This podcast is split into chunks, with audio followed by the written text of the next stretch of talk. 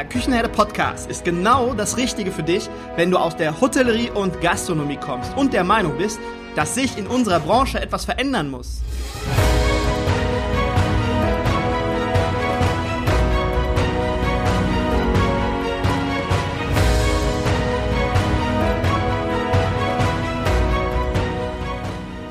Wenn du Fach- und Arbeitskräfte suchst, dich für die zukünftige Entwicklung in unserer Branche interessierst und wenn du zum Thema Digitalisierung ein Wörtchen mitreden möchtest, dann solltest du in den Küchenherde Podcast reinhören.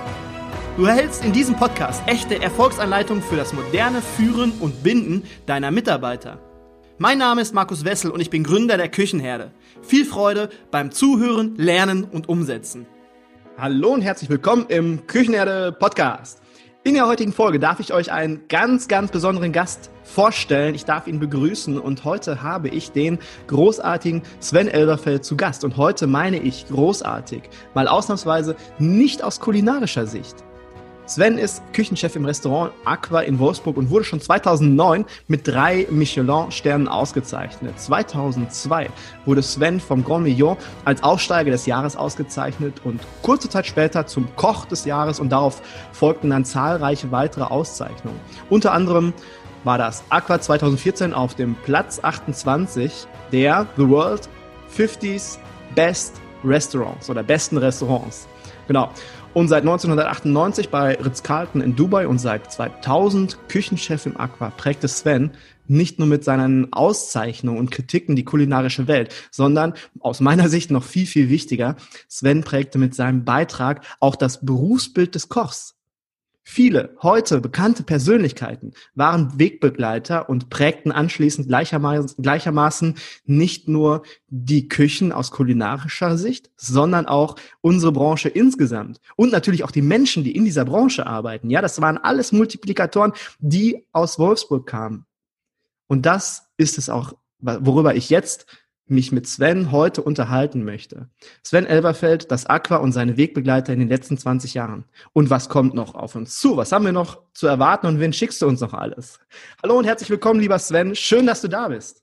Ja, ich freue mich sehr, dass wir uns jetzt ein bisschen unterhalten, dass wir ein bisschen plaudern können und ja, ich bin in Wolfsburg, schönes Wetter, bin, halte mich gerade draußen auf, äh, weil das Wetter ja wunderschön ist und wir das ja auch lange nicht so gut genießen konnten, um uns irgendwo hinzusetzen und mal eben Kaffee zu trinken oder was Leckeres zu essen oder ein Glas Wein zu trinken und vor allem jetzt in diesem wunderbaren Spätsommer, wir haben ja noch richtig schönes Wetter draußen, dann muss man die Zeit dann auch versuchen, draußen in der Natur so ein bisschen genießen, versuchen zu genießen, um den Kopf, wie wir gerade schon gesagt haben, äh, ein bisschen Kopf frei kriegen, neue Ideen in den Kopf lassen und ja, und einfach mal die Zeit genießen.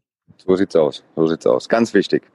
Heute geht es um dich, heute geht es ums Aqua und um die letzten 20 Jahre und über das, was in Zukunft noch passiert. Und ich habe es gerade in der Anmoderation schon gesagt, du bist quasi mit dem Aqua zusammen ein Multiplikator. Du hast grundlegend dann auch viele Elemente in unserer Branche geprägt. Dadurch, dass du zum Beispiel, nehmen wir nur ein Beispiel, den Jan Hartwig losgelassen hast quasi, ja. Der hat, äh, ich habe so viele Podcast-Interviews mit Jan Hartwig gehört und der hat immer so in den höchsten Tönen und so wertschätzend über dich gesprochen und ich habe mir gedacht, Mensch, das muss ein Typ sein, das muss ein Typ sein, den musst du unbedingt kennenlernen und dem musst du unbedingt ein paar Fragen stellen und deswegen freue ich mich umso mehr, dass wir uns heute hier im Podcast zusammengefunden haben. Wir könnten jetzt auch kurz darüber sprechen, wie war dein Lebensweg bisher, aber es gibt schon so viele Podcasts auch mit dir, wo über deinen Lebensweg gesprochen wurde.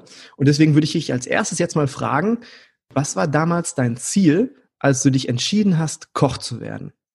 Naja, es, äh, der Weg war ja noch ein bisschen äh, weiter nach vorne. Ich habe ja erst eine Ausbildung zum Konditor gemacht, weil ich eben auch zu Hause, ähm, sage ich mal, geprägt worden bin von Mutter. Mutter hat jeden Mittag gekocht für mich und meinen Bruder.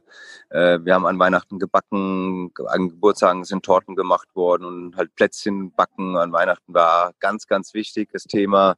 Und aus diesem Grund habe ich dann eben ähm, auch in der Schule, in der Schulzeit dann auch die Chance gehabt, bei uns in der Schule äh, in Erlensee auch Hauswirtschaft äh, den Kurs zu wählen. Da gab es Wahlfächer und äh, das habe ich dann auch gemacht. Und daraufhin habe ich dann eben nach meiner mittleren Reife, war das dann eigentlich für mich klar, dass ich Konditor werden möchte. Und relativ am Anfang in der Konditorlehre hat mein damaliger Meister gemeint, Mensch, mach doch noch Koch hinten dran, dann kannst du weltweit viel besser agieren und äh, du hast noch ein viel größeres Spektrum von dem, was man erlernen kann, aber auch von dem, wie man eben arbeiten kann. Und beides zusammen äh, habe ich mir gedacht, Mensch, dann mache ich das doch und habe dann danach eben, nach der Konditorausbildung, noch eine verkürzte Kochausbildung ähm, damals abgeschlossen. Und das war dann so diese fünf Jahre Ausbildung.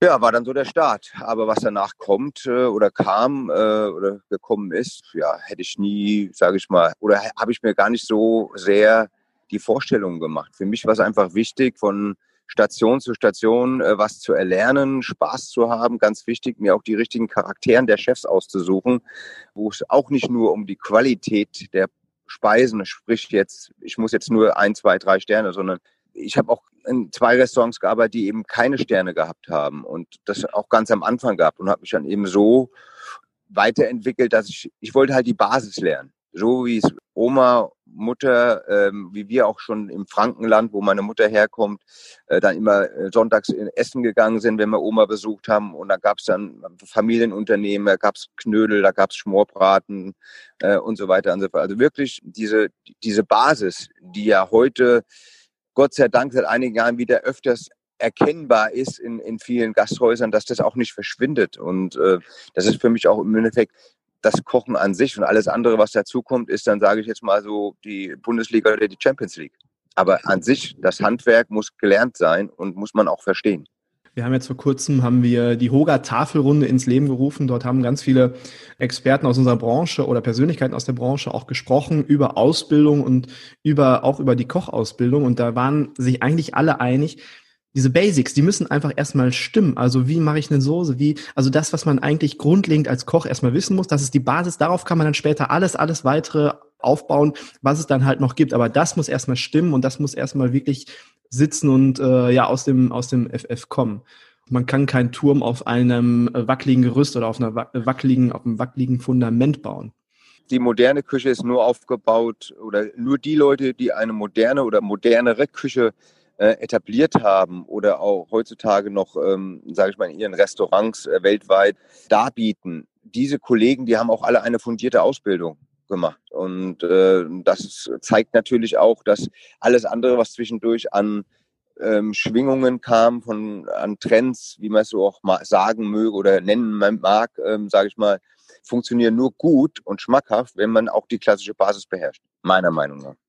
Als du deine Ausbildung bei der LSG gemacht hast, wodurch entstand dann der Wunsch, in die gehobene Gastronomie zu gehen? Und inwieweit hat sich die Zeit bei der, hat sich die Zeit bei der LSG geprägt? Naja, erstmal muss man sagen, ich habe erst die Konditorlehre in einem Familienbetrieb gemacht und dann hat ein, Schulfreund von mir, der hat parallel Koch gelernt bei der LSG.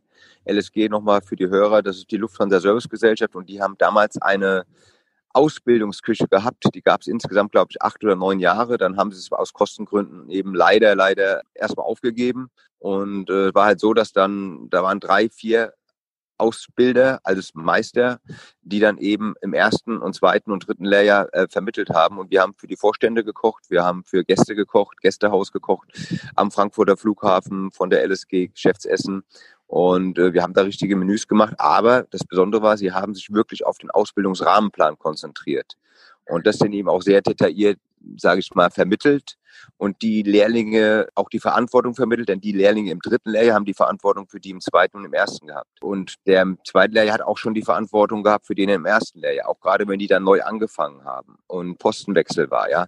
Und dadurch hat man auch gelernt, schon relativ schnell äh, Menschen zu führen, zu sehen, wie man vermittelt oder zu lernen, erlernen, wie man vermittelt, Sachen beibringen kann oder auch wie man Leute am besten abholt dabei. Also wie, wie kommt, wie kann ich am besten, sage ich mal, an der Person, der ich was vermitteln möchte, andocken, damit sie es auch aufnimmt. Und interessant ist ja, dass man heutzutage ist bei mir ja immer noch genauso, bei verschiedenen, wenn ich jetzt jemandem sage, das soll jetzt so und so passieren, dann muss man bei verschiedenen Charakteren auch in verschieden agieren, damit es am Ende auch ankommt. Das ist ganz, ganz, ganz wichtig. Man muss ja situativ auf die Menschen eingehen, äh, damit das, was man dann sagt, auch tatsächlich bei denen ankommt. Da bin ich 100% bei dir. Wodurch entstand denn bei dir der Wunsch, dann später in die gehobene Gastronomie zu gehen? Naja gut, also ich bin eigentlich nach der Ausbildung, bin ich ja, meine erste Kommistelle war ja dann auf Schloss Johannesberg bei Dieter Biesler, weil da habe ich schon einen Kontakt gehabt. Weil in meiner Ausbildung bei der LSG gab es ja so diesen à la carte Service nicht so, sondern äh, wir hatten dann eben von der LSG aus hatten wir Praktikas. Jeder Auszubildende musste ein Praktika machen, einen Monat im Sheraton am Frankfurter, in Frankfurt, einen Monat äh, Praktikum ähm, damals Kempinski Grafenbruch mit einem Sternerestaurant und eins äh, im Steigenberger in Frankfurt, wo auch damals ein, Steig, äh, ein Sternerestaurant vorhanden war. Und da hatten wir unsere à la carte Kenntnisse dann, sage ich mal, mehr oder weniger erlernt und haben von diesen Betrieben dann eben von den Vorgesetzten auch ein Ausbildungszeugnis für meine Ausbilder bei der LSG bekommen. Und äh, im Kempinski Grafenbruch, und da kommt eben jetzt der Punkt, äh, hat, war Dieter Biesler 14 Jahre Küchendirektor, hat unter anderem auch das Sternelokal geführt und hat sich dann während meinem dritten Lehrjahres selbstständig gemacht auf Schloss Johannesberg in der Gutschenke Johannisberger Weine kennt ja jeder und ja, tolle Region, auch nicht so weit von Frankfurt oder Hanau, wo ich ja herkomme, ursprünglich auch nicht weg. Und er hat man meine Ausbilder angerufen, ohne meines Wissens und hat gefragt, was ich denn, wann ich mit meiner Ausbildung fertig bin. Er macht sich selbstständig und er würde mich gern als Kommi einstellen nach der Ausbildung. Und dann habe ich das getan, weil ich habe mir halt gedacht, wenn niemand so eine Küchendirektorstelle hat, und so ein Know-how, so ein Kenntnis, so ein Wissen, auch mit men vielen Menschen, die zu führen, zu Zielen zu locken, ähm, war mir es schon sehr wichtig, dass er dann sagt, Mensch, wenn der sich selbstständig macht und du kannst direkt neben ihm am Herd stehen, das kann ja nur gut sein. Da kannst du ja nur viel lernen. Und das habe ich dann auch getan. Und das somit habe ich in einer Gutschenke angefangen. Wir haben zu 90, 95 Prozent aller Sachen, die wir dort gekocht haben, einfache Sachen, die wir aber selber produziert haben mit noch einem anderen Kommi, einem jungen Mann. Wir haben den Spüler mit eingebunden, der hat dann die gekochten Kartoffeln eben gepellt. Wir, hat wir haben sie in Würfel geschnitten, wir haben rote Beete gekocht, in Würfel geschnitten. Also wir haben einmal in der Woche einen hausgemachten Heringssalat in einer großen 50-Liter-Wanne angesetzt, aber alles handgeschnitten, vermengt. Da haben wir genau gewusst, das reicht jetzt für vier, fünf Tage. Wir haben einen gesottenen Tafelspitz gemacht in Spätburgunder. Wir haben kleine Kartoffelröste gemacht mit Blutwurst, wo wir uns zehn Sorten erstmal haben schicken lassen. Welche ist am besten beim Braten? Wie verhalten sie sich beim Braten? Fällt sie auseinander oder hält sie die Form? Haben selbst einen Apfelkompott dazu gemacht. Also wirklich sehr einfach, aber alle selber gekocht. Das war für mich eigentlich heute noch viel elementare Sachen, die daraus entstehen. Einfach, dass man sagt, auch einfach muss man mit Leidenschaft kochen, damit es gut ist. Ja. Man schmeckt die Liebe, ob da Liebe drin steckt oder man schmeckt es. Äh, Klar, halt, natürlich, mittlerweile gibt es so viel Convenience, gute Convenience-Produkte auch, aber das größte Problem ist, dass ja auch ein Personalmangel da ist. Und dadurch sind ja auch viele kleine Betriebe schon dazu gezwungen, auf Halbfertig- oder Fertigprodukte zurückzugreifen, weil sie überhaupt kein Personal haben. Richtig. Wenn du an damals zurückdenkst, der äh, Dieter Wiesler, war das ein Vorbild für dich oder haben dich noch andere Menschen richtig motiviert und geprägt? Also er war ein Vorbild, aber auch die Chefs, die danach kamen, haben mich alle auf ihre eigene Weise vom Charakter, von der Menschenführung oder auch vom Kochen geprägt. Alle. Also ich habe immer eine gute Wahl getroffen und es war immer was anderes. Es war auch bei der Doris Katharina Hessler, wo ich Sous-Chef war, wo ich unter anderem dann auch mit Patrick Bittner und Jens Fischer zusammengearbeitet habe, die ja beide auch äh, besternt waren oder sind. Und ja, wir waren halt ein Team mit ihr. Wir haben Mittagsservice gemacht, Gummirestaurant, Bistro und Abendservice Restaurant. Wenn du jetzt an die letzten 20 Jahre zurückdenkst, im Juni 2000 wurde das Aqua eröffnet, wenn ich mich jetzt nicht täusche. Und da gab es natürlich eine ganze Menge Wegbegleiter, die dich auf deinem Weg, auf deiner Reise mitbegleitet haben. An wen würdest du sagen, erinnerst du dich besonders häufig zurück oder hast du zu den Menschen aus deiner Vergangenheit als Wegbegleiter noch Kontakt? Also jetzt muss man erstmal mal auf die alten Wegbegleiter zurückkommen, bevor ich mit meinen Wegbegleitern mitkomme. Denn ein wichtiger Schritt war ja, dass ich auch bei Dieter Müller war. Zweimal mit Unterbrechung der Bundeswehr und in Leerbach. Und er komischerweise auch zur Lufthansa, zur LSG Kontakte hatte. Deswegen war ich auch bei ihm. Und er auch, ähm, sage ich mal, zu Ritz-Kalten Kontakt hatte. Ja, also es war schon so, dass er auch damals schon teilweise hier und da so ein bisschen ähm, beratend tätig war, so meines Wissens, wenn ich mich noch recht erinnere. Bei Ritz-Carlton kannte Horst Schulze auch noch sehr gut den, den, den Gründer. Und ich habe dadurch war der Name Ritz-Carlton für mich ein Begriff. Und während der Hotelfachschule in Heidelberg war es dann so gewesen, neben mir hat, saß Dus Steiner vom Hirschen in Sulzburg.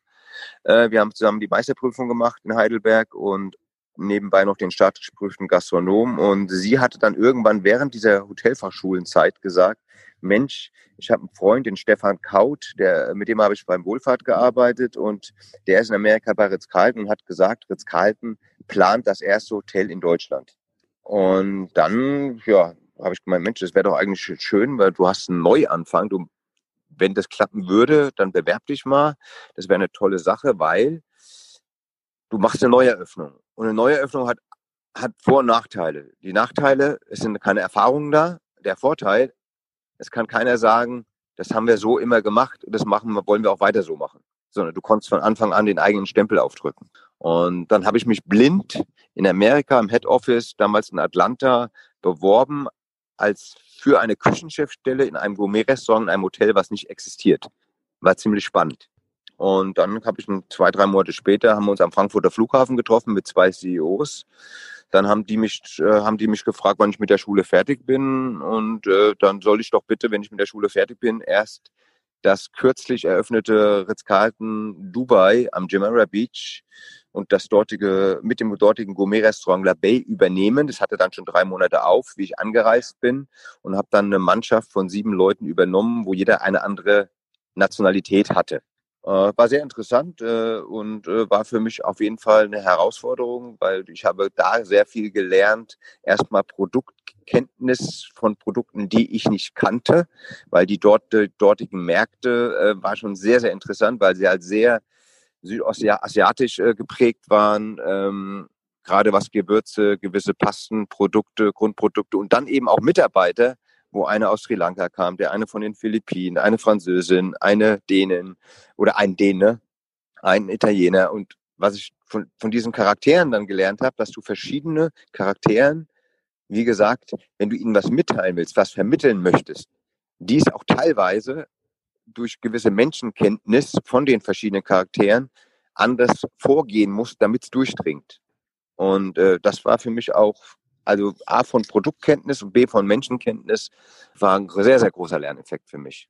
Und dann im Januar 2000 von Dubai nach Wolfsburg. Und das dann sechs Monate vor der Öffnung. Das heißt, wir hatten noch in einem Voröffnungsbüro gesessen. Das Hotel war noch Rohbau. Und als wir das Restaurant dann von Anfang an so gesehen, Küche konnte ich leider nicht mehr planen. Die war schon geplant, musste damit erstmal leben.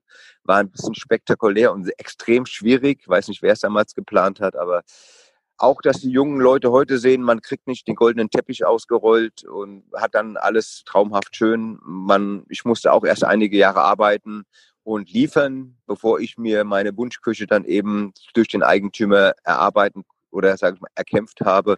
Das wurde dann auch sehr gerne gemacht und meine Wünsche wurden dann auch alle erfüllt. Und deswegen habe ich jetzt eine Traumküche, die steht auch noch genauso da wie vor 10, 12 Jahren. Und äh, ja, aber die alte Küche, ich meine, das muss ich einfach den jungen Leuten, den Hörern auch mal sagen, die musste ich so nehmen, wie sie ist. Und wenn man sich vorstellt, wir hatten oben zwei Küche für zwei Restaurants in einem Raum. Das heißt, die Lautstärke war extrem hoch, wenn zwei Küchenchefs annoncieren. Wir hatten keine Kühlhäuser oben. Wir hatten nur Kühlschubladen. Das heißt, die Kühlhäuser waren an dem unteren Stockwerk, genauso wie die Topfspüle. Die Topfspüle war nämlich auch im unteren Stockwerk und alles an dreckigem Töpfen, Pfannen wurde in einer großen Wanne gesammelt, wurde dann nach unten gebracht vom den Stewarding-Menschen, von den Kollegen, die auch einen Bombenjob immer zu der Zeit gemacht haben, äh, nach unten gefahren, unten gespült und wieder nach oben gebracht. Oder die kleinen Teile. Die großen Teile muss man immer wieder runtergehen und unten holen. Also von daher kann man sehen, es war kein Zuckerschlecken und die Kollegen, die die Anfänge kennen, können das, glaube ich, gut bestätigen. Meine auch einige Bekannte dabei, die, ja, die das Ganze auch miterlebt haben. Und nicht nur, nicht nur eine neue Küche oder eine neu organisierte Küche muss man sich erarbeiten, auch viele Menschen, das, da zähle ich mich auch wirklich tatsächlich mit zu, die sehen dann irgendwann, ach ja, da ist ein Sven Elverfeld, guck mal, wie erfolgreich der ist und äh, was der für tolle Ma Sachen macht. Der hat drei Sterne. Oder Jan Hartwig, der hat auch äh, drei Sterne, der arbeitet im tollen Restaurant. Und viele, viele Menschen, die sehen aber einfach wirklich nur den Erfolg, der jetzt da ist. Aber viele Menschen schauen nicht hinter die Kulissen, wie viel Arbeit das eigentlich gewesen ist und wie viel Blut und Wasser man geschwitzt hat, bis dieser Erfolg sich dann auch eingestellt hat und dass man sich das alles halt hart erarbeitet hat, dass dieser Erfolg nicht über Nacht kommt, sondern dass das wirklich harte Arbeit ist und dass man da was zu tun muss. Das ist richtig, das ist richtig. Das muss, das muss man sich auch immer wieder bewusst sein. Ja, man muss auch immer dankbar dafür sein, dass man diese Möglichkeit A bekommen hat. Natürlich hat man dann was für getan. Trotzdem ist es ja auch ein Unternehmen, was mittlerweile auch anders agiert. Man muss auch mit der Zeit gehen. Ja. Mittlerweile hat man auch Vorgaben, ähm, gewisse, auch personell, andere Abläufe. Es hat sich ja in großen Unternehmen, das Unternehmen ist ja gewachsen, ist es auch wieder anders als in einem Familienbetrieb. Ja. Der Familienbetrieb kann von heute auf morgen sagen, ich kaufe jetzt Gesteck oder ich kaufe jetzt Geschirr oder ich kaufe Gläser nach oder wir bauen die Küche um. In einem großen Unternehmen, je nachdem, ist es eben anders. Da müssen Anträge gestellt werden. Da geht es wieder zum äh, Investor, zum ähm, Eigentümer, der dann, wenn es eine Hardware ist, das ja auch mitfinanzieren muss. Und dann die Frage, ob er dafür Gelder hat. Das heißt, es gibt ein Budget. Dieses Budget für jedes Jahr Geschirr, Nachkauf, äh, Besteck, Nachkauf oder Gläser, Nachkauf oder eventuell mal ein neues technisches Gerät, wo man vielleicht interessante Sachen mitmachen kann in der Küche. Das sind alles Sachen, die müssen wir budgetieren. Und man muss auch lernen, dann äh, sich in Meetings das ähm, ja, mehr vorzutragen, diese Dinge dann auch erkenntlich machen, warum man sie braucht, weshalb man sie braucht. Und wenn ich selbstständig bin, kann ich sagen, das ist mein Laden, ich mache das jetzt, es ist mein Geld. Und das hat alles immer Vor- und Nachteile. Wenn du jetzt an deine Mitarbeiter denkst oder auf neue Mitarbeiter, die du vielleicht einstellst, worauf legst du bei deinen Mitarbeitern am meisten Wert und worauf im Umgang mit ihnen? Ähm, also ich muss erstmal sagen, ja, ist erstmal schwierig zu sagen. Man, jeder hat einen anderen Charakter. Und wenn man das erkennt, dann kann ich die, und ich möchte jetzt diesem Mitarbeiter was vermitteln, dann ist es natürlich so, dann muss ich wissen, wie er tickt, damit ich den richtigen Schlüssel finde, damit es bei ihm auch ankommt. Ja, und das ist eben von Charakter zu Charakter unterschiedlich. Ja. Und äh, ich glaube, viele ehemalige Mitarbeiter, auch gerade die, die jetzt sehr erfolgreich sind, ob es in Deutschland ist oder auch weltweit, die, die wissen das, die wissen, was ich meine. Und man kann auch nicht nur, ähm, sage ich mal, Maradonas in der Team haben, denn das funktioniert dann auch nicht, ja. Und ich, es muss immer gut gewürfelt sein. Ich habe schon vielen, vielen Mitarbeitern auch viele, viele Mitarbeiter oder Mitarbeiterinnen, da lege ich auch viel Wert drauf, dass es auch immer ein gewisser Damenanteil ist, je nachdem, wie er verfügbar ist oder wie auch die Bewerbungen kommen. Das finde ich sehr wichtig, A für die Mischung. Und manchmal muss ich sagen, können die Damen, haben die noch ein bisschen mehr, auf Deutsch gesagt, Feuer im Arsch als die, als die Jungs oder als die Männer. Deswegen finde ich das ganz gut und das ist auch für das Teamgefüge eine andere Harmonie da drin. Das ist richtig. Männlein und Weiblein sind ja oftmals ein bisschen unterschiedlich, aber das, wenn sich jeder einbringt ins Team, dann kommen da auch ganz andere, tollere Ergebnisse, finde ich, raus, wenn man das so ein bisschen mischt. Und ich finde, du hast gerade was ganz, ganz Wichtiges gesagt und das ist ein ganz toller Vergleich gewesen. Du schaust dir den Mitarbeiter an, ja, ob es jetzt ein neuer Mitarbeiter ist, den man dann erstmal kennenlernt und dann schaut man, welchen Schlüssel kann ich für diesen Mitarbeiter benutzen und nutze dann diesen Schlüssel. Und viele, das muss man leider auch so sagen, bei uns in der Branche, in unserem Gastgewerbe, die haben einen Schlüssel und die benutzen diesen einen Schlüssel für alle Mitarbeiter und die gucken nicht, welcher Schlüssel passt. Und das finde ich einen ganz, ganz tollen Vergleich. Ja, es wird auch schwierig. Ich meine, ich muss ja, um an jemanden heranzukommen, ja, oder ihm was zu vermitteln, brauche ich bei dem, muss ich bei dem einen vielleicht anders agieren als bei dem anderen. Und jeder hat auch andere Fähigkeiten. Und diese Fähigkeit muss man auch erkennen um ihn erstmal, diese Fähigkeiten erstmal so weit zu stärken, dass er die blind machen kann. Und wenn er das hat, dann kann ich ihn woanders draufsetzen, wo er vielleicht mehr lernen kann. Aber ich weiß, das andere macht er dann blind aus dem FF. Was denkst du denn, die Menschen, mit, die mit dir zusammengearbeitet haben, die dann irgendwann das Aqua verlassen haben, weil sie sich weiterentwickeln wollten oder, oder, oder, was haben die wohl am ehesten aus dem Aqua und aus der Zusammenarbeit mit dir mitgenommen? Was denkst du? Also ich glaube, abgesehen jetzt vom großartigen Kochen von, äh, ja, keine Ahnung, wie viele hunderte Gerichte äh, in den letzten Jahren, aber ich glaube einfach, ja, schwer. Also ich möchte, also über mich möchte ich gar nichts sagen, das müssen die anderen äh, beurteilen. Ich habe auch mit Sicherheit meine, meine Schwächen, die hat jeder Mensch und bin manchmal auch sehr ungeduldig und werde sehr selten laut, sehr selten, nach wie vor. Äh, wenn ich aber dann laut werde, dann, dann ist es auch gut zu hören oder dann wissen die Leute auch, okay, jetzt ist Ende Gelände. Aber trotzdem war es mir immer wichtig, dass ich auch versuche, die Leute, deswegen sind die Leute auch relativ lange bei mir zu halten, auf den diversen Posten zu versuchen, ja, auch zu rotieren zu lassen. Ja. Und somit bindet man die Leute ja auch längere Zeit. Weil wenn ich sage, der eine bleibt auf dem Posten jetzt ein halbes Jahr oder auf dem anderen Posten ein oder eineinhalb Jahre, je nachdem, was für ein Posten das ist, was für ein Aufgaben, Aufgabengebiet oder äh, ist zu bewerkstelligen oder wie viele Dinge kann man sich aneignen, hängt ja immer davon zusammen. Aber ich muss natürlich auch schon sehen, damit es funktioniert. Und dieses Uhrwerk funktioniert eben nur, wenn ich auch die, erstmal die Leute dahin setzen, wo die Stärken sind, diese, die, die aufs Aqua getrimmt, so weit äh, verinnerliche, dass sie das dann aus dem FF können und dann kann man sie auf einen anderen Posten setzen und dann kann man wieder umschwitchen. Ja. Und äh, natürlich hat auch jeder seine Stärken und Schwächen. Und damit meine ich, der eine ist vielleicht auf dem Entremetier besser, der andere ist auf, hat mehr ein Gefühl fürs Fleischbraten, der andere mehr fürs Fischbraten oder Garen, äh, Garde ist wieder ein ganz anderes Thema, geht schon wieder mehr. Da hat man auch schon ein bisschen Patisseriefähigkeiten vom Anrichten vielleicht, die, die dann auch mal zum Vorteil, man, ich habe auch beides gelernt, Konditor und Koch, aber ich bin doch lieber Koch, weil da habe ich halt viel mehr Möglichkeiten. Deswegen bin ich auch als Koch dann hängen geblieben. Äh, als nur das Süße. Und wie man weiß, ist ja auch die Patisserie in den letzten Jahren hat sich auch mehr vom nicht zu süßen entwickelt, was auch meiner Meinung nach sehr positiv ist. Und es ist immer schwierig, so jetzt in Worte zu fassen, aber ich finde einfach, das ist auch so eine Gefühlssache. Man hat immer ein Gefühl von Mitarbeiter zu Mitarbeiter, mit, je nachdem, ich tausche mich auch immer mit Marvin aus, mit meinem langjährigen Sous-Chef und wir diskutieren das ja auch zusammen. Das habe ich auch damals mit Jan oder mit dem vorgehenden Sous-Chef gemacht, wo ich sage, okay, wollen wir einen Postenwechsel machen? Was schlägst du vor? Wer auf wen? Und so weiter und so fort. Ja, das sind halt so Dinge, das möchte ich auch nicht alleine entscheiden, gerade wenn man ähm, mit Stellvertretern zusammenarbeitet, mit denen man über vier, fünf, sechs Jahre zusammenarbeitet.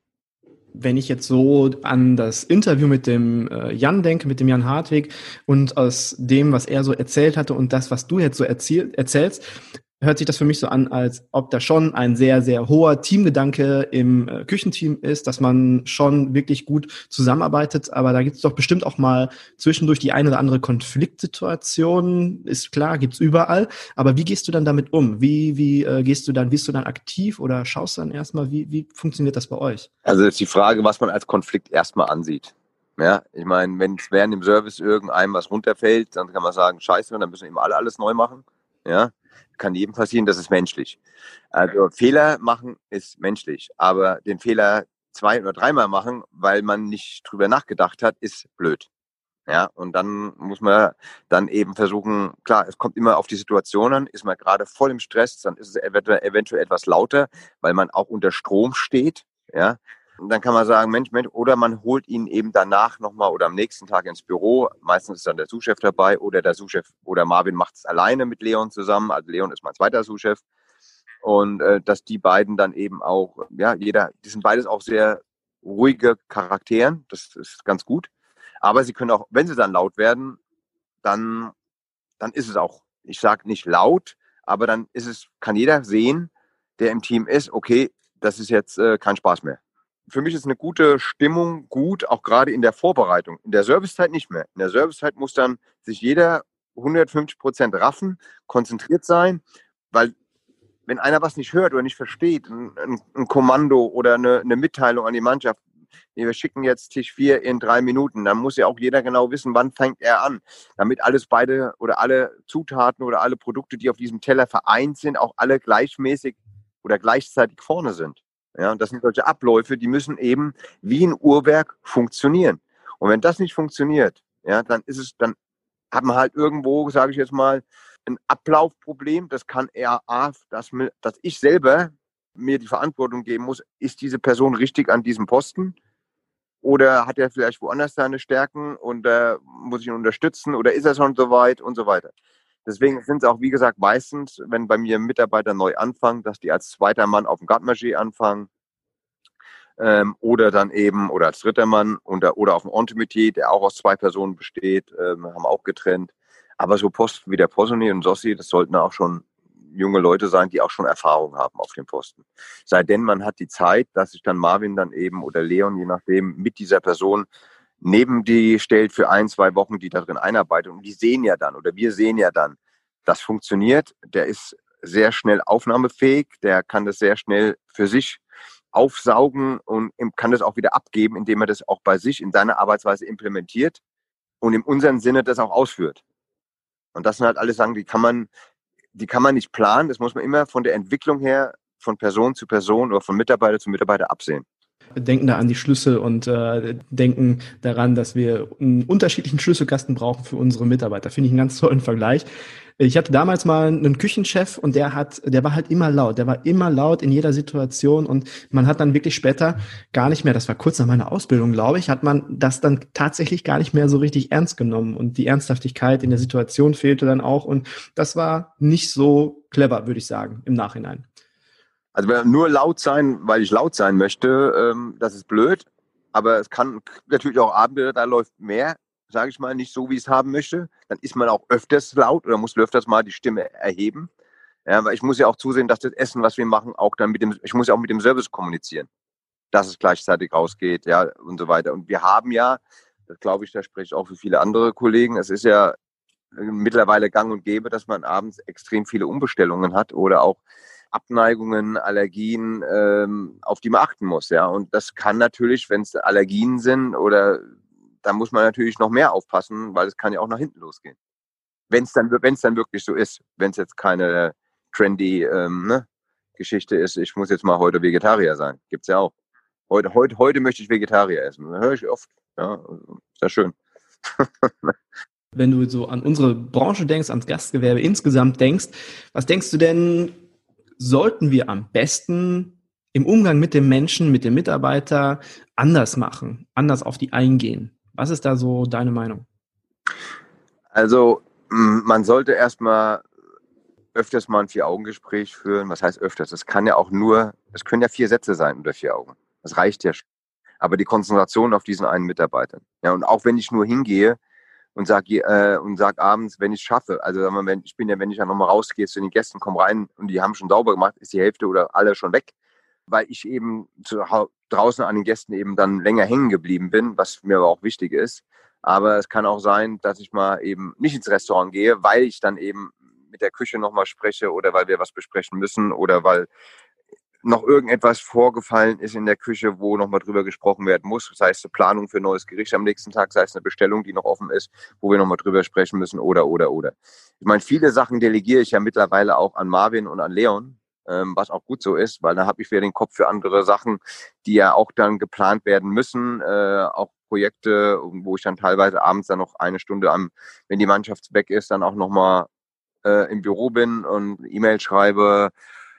Aber genauso nehme ich mir auch die Freiheit raus, dann eben mal ein oder zwei Stunden später zu kommen. Ich komme ja auch jetzt an meinen freien Tagen, beziehungsweise an den Tagen, wo die Mannschaft oder das Restaurant jetzt noch nicht auf ist, bin ich ja trotzdem ein, zwei Stunden im Büro äh, um dann eben, sag mal, das normale Geschäft oder das, äh, die Kommunikation muss ja trotzdem weitergehen.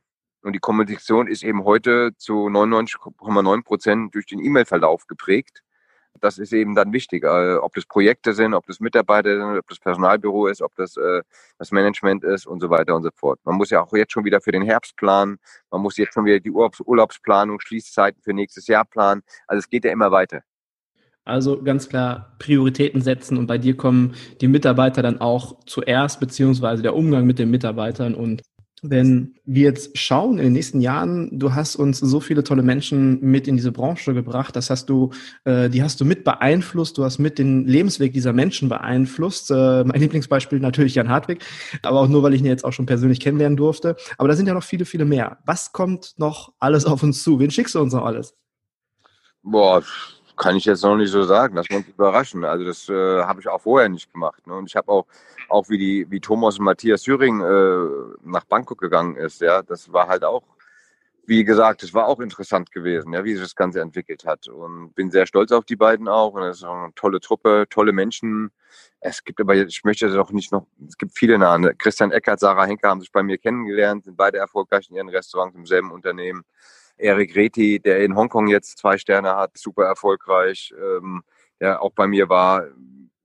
Na, das sind alles so auch Geschichten, die dahinter stehen. Warum ist Erik nach Hongkong gekommen? Weil wir auf dem Haus, Außerhaus waren äh, in Hongkong im Ritz-Carlton und haben da gekocht. Und da hatte bei im Ritz-Carlton eine, eine junge Patisseuse, war es glaube ich gewesen, äh, Chinesin. Und er hat sich eben in den paar Tagen in die so verknallt, dass er dann eben irgendwann gesagt hat, ich gehe jetzt darüber, ja.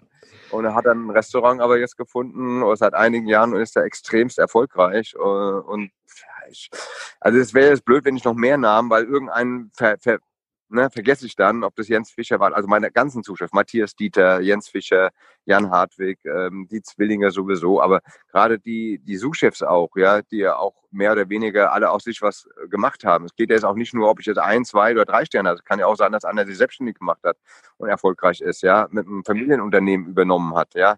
Also wichtig ist für mich, dass der Kontakt da ist und zu den meisten habe ich Kontakt einfach so, weil ich mir schon vor vielen Jahren angeeignet habe, eine WhatsApp-Gruppe zu machen, aktuelles Team und eine WhatsApp-Gruppe ehemalige. Und äh, wenn einer geht, dann kommt er in die ehemaligen Gruppe rein. Und so habe ich zu allen immer Kontakt. Und so können die Leute auch untereinander agieren und können sagen, Mensch, hab eine Stelle, hat einer, ne, ich habe suche jemanden so und so, hat jemand einen, kennt jemand einen, ist ein gutes Netzwerk.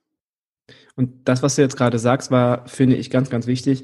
Es ist nicht nur, nicht nur Erfolg, weil man jetzt ein, zwei oder drei Sterne hat, sondern es gibt ganz, ganz viele unterschiedliche Wege des Erfolges, wenn man selbstständig ist und hat damit seine Erfüllung gefunden, weil man sich genau den Traum, den man immer hatte, erfüllen konnte. Oder wenn man vielleicht ein cooles Startup äh, gründet, weil man eine tolle Idee Eben. hat.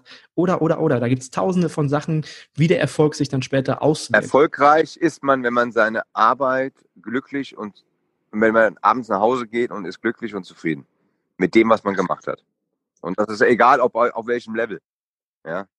Und wer weiß, vielleicht habe ich ja in fünf Jahren oder in zehn Jahren nochmal Lust, was ganz Einfaches zu machen. Siehe, siehe in Berlin äh, Kayo und Vladi. Ja, äh, die haben, die haben beide bei mir gearbeitet, sind beides Berliner, sind zurück nach Berlin und mit einem Konzept und haben sich selbstständig gemacht und sind total erfolgreich mit Pommes. Ja, ich weiß, wer es noch nicht kennt, der sollte mal nach Berlin äh, ins Goldies gehen. Ähm, die haben sich ja sind durch ganz Europa gefahren, haben sich die besten Frittiergeräte, also professionelle, also wirklich große, ähm, in, wo in zwei verschiedenen Temperaturen die Pommes oder drei verschiedenen Temperaturen die Pommes frittiert werden, haben da tolle Toppings dazu, die in alle Richtungen gehen, ob das asiatisch oder auch jetzt mit Trüffel und so weiter und so fort, mit Pulled Pork dabei. Also ist mm, toll. Also ich bin, ich finde es toll, dass die zwei Jungs dann sich selbst, sage ich mal, ein Konzept überlegen, was äh, in Berlin passen könnte und es hat auch eingeschlagen wie eine Bombe. Ja, also die sind super happy und das ist halt toll. Ist ja egal, was man macht. Man muss persönlich zufrieden mit dem sein und es muss Spaß machen. Und dann kommt der Auto Erfolg meiner Meinung nach automatisch, auch egal auf welchem Niveau. Genau, liebe das, was du tust und wenn du das liebst, genau. was du tust, dann wirst du damit erfolgreich. Und wenn du jetzt so, du hast gerade über die nächsten fünf Jahre gesprochen und man weiß ja nicht, wo die Reise hingeht. Hast du denn Pläne für die nächsten Jahre oder Projekte, die anstehen oder vielleicht Projekte mit dem Aqua? Wie sehen die nächsten Jahre bei dir aus? Hast du da Ideen? Also das Projekt, äh, ähm, was ansteht, was auch jetzt leider durch Corona verschoben worden ist, sind die Ritz-Carlton Yachten. Wobei ähm, die erste ja fertig ist, die zweite ist jetzt, glaube ich, wieder, äh, ist jetzt, glaube ich, im Bau. Und äh, das sollte eigentlich im Februar schon losgehen, ist jetzt alles verworfen äh, worden und jetzt geht es wahrscheinlich ab Spätsommer dann ab Lissabon los. Man kann im Internet auch gucken, Ritz-Carlton Yacht Collection. Und da ist es ja auch so, dass das die Marktlücke oder ich bin ja damals schon vom, von Horst Schulze und äh, wir haben da die früheren äh, Geschäftsführer, Präsidenten von Ritz-Carlton, die das ja alles schon unter, unter Dach und Fach gebracht haben. Die ist ja in Vigo in Spanien gebaut worden oder die zweite wird ja auch gebaut. Es soll drei geben am Ende. Ähm, und ich habe den Vertrag auf alle Fälle für die erste, für das Gummirestaurant. Also man muss sich vorstellen, die Hörer, die es noch nicht ähm, jetzt gelesen oder zufällig auf der Ritz-Carlton Yacht Collection ähm, Internetseite oder Instagram-Seite gesehen haben. Es ist also eine Yacht, äh, ungefähr 30, 35 Meter länger als die Privatjacht von Abramowitsch. Die Marktlücke ist eben, sie kommen in alle kleinen Häfen rein. Also man kann dann, kann dann buchen drei Tage Monaco im Hafen Formel 1 als Beispiel. Ja, und dann durch diese kleinen Häfen, wo man eben dann nicht immer nur draußen stehen kann, sondern die können direkt anlegen, ist natürlich ein großer Vorteil. Äh, ist ein bisschen privat. Es gibt nur kein Buffet-Restaurant, es gibt nur à la carte Restaurants da drauf, vier, fünf Restaurants und eins davon ist eben dann das Restaurant, wo ich für zuständig bin. Wir haben auch den Namen. Der Name wird äh, Sea heißen, also S-E-A oder umgekehrt Sven Elberfeld Aqua das ist so die Prämisse, die jetzt ansteht, wird ein kleines Restaurant sein. Dieses Restaurant äh, wird auch dann ganz normal bezahlt. Also ist nicht irgendwo inklusive. Ich muss ja meine Crew zusammenstellen, habe da schon ein paar Bewerber, aber suche auch noch Leute, weil es wichtig ist, dass diese Person möglichst was eigentlich extrem wichtig wäre, schon Erfahrungen haben auf dem Wasser, die auch schon mal die Seetauglichkeitsprüfung haben. Das würde das Ganze vereinfachen und suche eben äh, jetzt auch noch einen Mitarbeiter, die ich dann eventuell auch gerade in den Führungspositionen, wenn diese Personen auch schon mal Führungsaufgaben übernommen haben in ihrer Laufbahn, beides, äh, also Seetauglichkeit und Führungsposition auf See oder dann eben schon mal Erfahrung auf der See gehabt haben und vorher vielleicht auch in einigen Sterne-Restaurants. Das sind halt die Personengruppen, die ich suche, die ich dann äh, einstellen möchte und die eventuell, wenn sie frühzeitig sich bewerben, eventuell dann auch schon bei mir ein, zwei Monate eingearbeitet werden. Ja, vielleicht finden wir ja über den Podcast den einen oder anderen, wir packen einfach später in die Show Notes packen wir Kontaktdaten, dass man dann sich per E-Mail bei euch melden kann und vielleicht direkt eine Bewerbung mitschicken kann. Ja. Und Projekt haben wir jetzt gehört. Wie groß wird das Küchenteam dann sein? Weißt du das schon? Also die Brigade für das Restaurant Sie wird circa sechs bis sieben Personen sein. Und wie viele Menschen passen auf die Yacht oder können auf die Yacht? Ja, auf die Yacht, also mein Restaurant sind circa zwischen 30 und 40 Personen, je nachdem wie die Tischbelegung ist. Und auf die Yacht sind also 120 Suiten, kann man sich vorstellen, ähm, 240 Gäste plus, plus Besatzung. Und wie lange wird die Yacht dann unterwegs sein in meinem Schnitt? Gibt es da eine feste Tour oder ist das immer individuell? Es gibt, es gibt man, kann es einsehen, das sind sehr individuelle Touren. Also man kann da einsteigen, wo ein Platz dann eben auch ist. Also man einsteigen, ich mache jetzt die Tour, sage ich mal, von na, sage ich mal, Italien über mehrere Häfen nach Spanien oder ich mache dann Tour äh, in Amerika, wo ich dann eben von New York nach Florida oder sonst irgend sowas, also da gibt es ganz, ganz viele verschiedene Touren, die man buchen kann. ist sehr interessant. Da können wir ja auch die, den Link zu der Infoseite, den können wir ja auch in die Show Notes packen, dass die Leute sich, die jetzt mehr Interesse haben und sich das mal angucken wollen, dass die sich dann informieren können. Genau, super. So machen wir das. Machen wir. Gibt es noch was? Ich bin mit meinen Fragen wirklich durch. Ich habe äh, alle Fragen stellen können. Wunderbar. Gibt es noch irgendwas, was du der, der unserer Gastrowelt da draußen mitteilen möchtest über diesen Podcast? Ähm, ja, ich möchte sagen, in der Situation jetzt ähm, ist natürlich schwierig, weil gerade durch Corona natürlich sehr, sehr viele Sachen flöten gegangen sind. Ob das mein 20-jähriges Jubiläum ist, mit einigen Ideen, die ich gehabt habe, dort zu machen. Also wir haben jetzt ein Jubiläumsmenü, wo ich äh, eben verschiedene Gerichte aus 20 Jahren, die wir teilweise neu interpretiert haben, aber zum größten Teil neu interpretiert haben oder anders kochen, äh, aber mit denselben Grundprodukten. Aber ich sage, ich wünsche allen Kollegen, Kolleginnen, Gastronomen, auch gerade im selbstständigen Bereich, dass sie durchhalten und dass sie dass wir hoffentlich dieses tiefe Zahl mal bald überschreiten werden und dass es wieder aufwärts geht oder beziehungsweise es geht ja aufwärts jetzt, aber dass es eben keine zweite Welle gibt, weil das wäre, glaube ich, das wäre für viele gastronomischen Kolleginnen und Kollegen, glaube ich, sehr, sehr, sehr schwierig und teilweise wahrscheinlich auch existenzgefährdend. Das ist richtig. Das ist eine zweite Welle, nochmal Shutdown oder so, das würde man wahrscheinlich nur ganz, ganz schwer verkraften. Aber ich hoffe und ich glaube auch daran, dieser Zusammenhalt, der jetzt in den letzten Monaten da war, dass man sich gegenseitig supportet hat, gegenseitig Ideen irgendwo, dass man sich da befruchtet hat und dass man einfach sich supportet hat. Und ich glaube, dass wir stärker da später wieder herauskommen und auf lange Sicht, dass wir sagen, okay, wir sind daran gewachsen. Es war eine richtig bescheidene Situation, aber wir sind insgesamt gewachsen. Das wünsche ich mir auch ja, man merkt es ja jetzt. Also ich kann es sagen vom, von uns her, vom Restaurant Aqua, das Feedback der Gäste, die Dankbarkeit, das, das Wertschätzen. Also ich glaube, das Wertschätzen, dass man die Freiheit hat, in verschiedenen Kategorien gut essen zu gehen. Einfach so, äh, äh ob mit Wein, ohne Wein. Es ist ja egal, ob es eine Wirtschaft ist, die die gut bürgerliche Küche macht. Aber dieses Wertschätzen der Gastronomie, der guten Gastronomie auf allen Levels, ich glaube, das ist ein größeres geworden jetzt, weil es eben vielen Gästen gar nicht bewusst war oder alles, es ist vieles wird ja selbstverständlich, wenn man es immer, immer haben kann, zu jeder Tageszeit oder überall.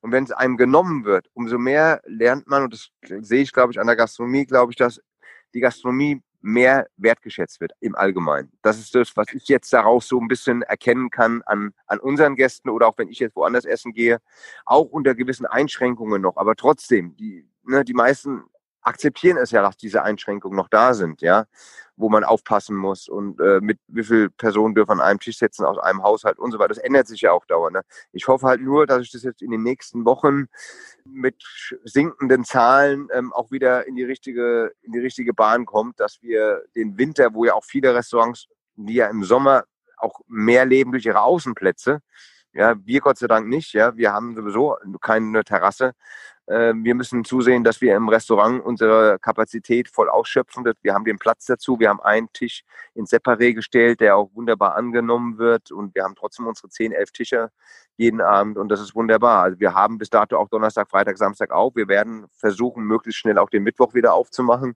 Aber das ist bei uns eben eine Geschäftsführungsentscheidung. Und wir müssen halt gucken, dass wir auch, ja, das Ganze auch gesund äh, auf die Beine stellen und dass das Ganze alles wieder seinen Weg geht. Aber die Tage, wir sind auch jetzt Freitag, Samstag in Wochen voraus ausgebucht, kann immer einer stornieren, aber die Donnerstage haben wir noch ein paar Tische frei, hier und da mal ein. Aber ansonsten kann ich, wenn einer kommen möchte, echt äh, der langfristig planen sollte ich drücke uns auf jeden Fall ganz, ganz fest die Daumen, dass wir mit unserer wunderbaren Branche da wirklich, dass wir auf jeden Fall aus dieser Situation gestärkt wieder herausgehen. Und ich drücke euch die Daumen, dass bei euch alles gut geht und dass das äh, Projekt mit den Yachten, dass das auflebt und dass das toll angenommen wird. Wir verlinken hier auf jeden Fall alles, würde ich sagen.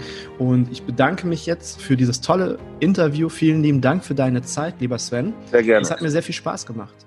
Dankeschön. Alles, alles Gute, auch für dich, für euch und passt alle auf euch auf. Dankeschön, Sven. Mach's gut. Danke, wiederhören. Tschüss. Zu dieser Folge fällt mir ein verdammt gutes Fazit ein. Schau dir genau an, wo du arbeitest oder schau dir auch genau an, wo du arbeiten möchtest in Zukunft. Schau dir nicht nur die Sterne an oder wie angesehen ist das Haus oder was könnte danach auf deinem Lebenslauf stehen. Ja, das ist alles cool, das ist wichtig, aber schau dir auch an, wer ist dein Chef? Kann der dich nicht nur kulinarisch, sondern auch menschlich mit einer gesunden, vorbildlichen Führung weiterbringen. Kannst du von ihm mehr lernen als nur, in Anführungsstrichen, nur lecker kochen oder tollen Service machen, ja? Das gilt auf beiden Seiten, Küche und Service. Die Berufe in unserer Branche verlangen von uns, dass wir Allrounder sind. Wir sind Generalisten oder wir müssen Generalisten werden. Wer nur das eine kann und nicht alle Facetten betrachtet und versucht, sich diese anzueignen, wird es einfach verdammt schwer haben. Danke, lieber Sven, für deine tollen Impulse. Jetzt am Ende dieser Folge habe ich noch eine Empfehlung für dich. Derzeit gibt es ja keine richtigen Messen, keine Offline-Messen, die wir besuchen können, aber es gibt Online-Messen. Und zwar eine Online-Messe für digitale Produkte, speziell für unsere Branche. Auf der Online-Messe gastrotools24.de findest du viele Lösungen, die dir deinen Alltag erleichtern. Prozesse von zum Beispiel HACCP bis Dienstplan einfach verschlanken bis dahin, dass du zum Beispiel gar keinen Dienstplan mehr selber schreiben musst. Das passiert alles automatisch durch Algorithmen. Ja, du musst dich nicht anmelden und es kostet auch kein Geld, diese Online-Messe. Informiere dich ganz einfach, ganz unverbindlich über Lösungen, die dir Zeit und Geld sparen und dich dadurch auf lange Sicht wirtschaftlicher machen. Weil umso wirtschaftlicher du wirst, umso weniger können dich solche Situationen wie jetzt gerade zum Beispiel zum Wanken bringen. Ich danke dir für deine Zeit und hoffe, dir hat diese Folge gefallen. Ich würde mich auch freuen, wenn du auch in der nächsten Woche wieder dabei bist. Und bis dahin wünsche ich dir alles Gute, mach gut, bis bald.